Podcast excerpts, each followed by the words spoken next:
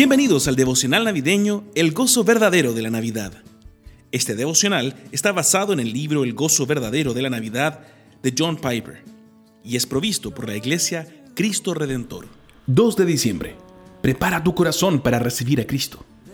Juan 5:44 dice así, ¿cómo va a ser posible que ustedes crean si unos a otros se rinden gloria, pero no buscan la gloria que viene del Dios único?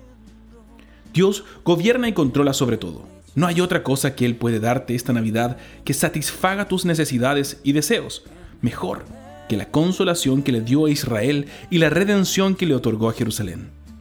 La restauración de pérdidas pasadas y la liberación de enemigos futuros. El perdón y la libertad, la amnistía y la fuerza, la sanidad de los errores pasados y la garantía de un futuro prometido. Si esta Navidad tienes un deseo en tu corazón que el mundo no ha sido capaz de satisfacer, ¿será acaso que ese deseo es el regalo navideño de Dios?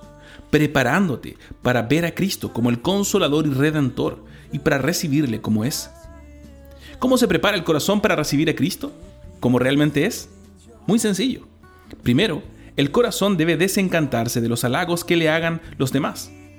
Porque Juan 5:44 dice, ¿cómo va a ser posible que ustedes crean si unos a otros se rinden gloria, pero no buscan la gloria que viene del Hijo único? En segundo lugar, el corazón debe desencantarse de la seguridad que el dinero y las cosas materiales prometen para satisfacer el alma.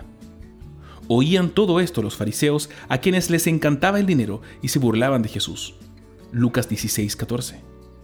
En tercer lugar, junto con el dense encantamiento frente a los halagos de la gente y al poder del dinero, debe haber un deseo real de ser consolado y redimido por encima de lo que el mundo puede ofrecer. En cuarto lugar, debe haber una revelación de Dios Padre abriendo los ojos de tu corazón a fin de que puedas gritar como un hombre que descubre un tesoro increíble. Tú eres el Cristo, el Hijo del Dios viviente, la consolación de mi pasado, la redención de mi futuro. Ahora te veo y te recibo como realmente eres. Mi deseo es que Dios abra tus ojos esta Navidad, que ese sea tu regalo y tu testimonio.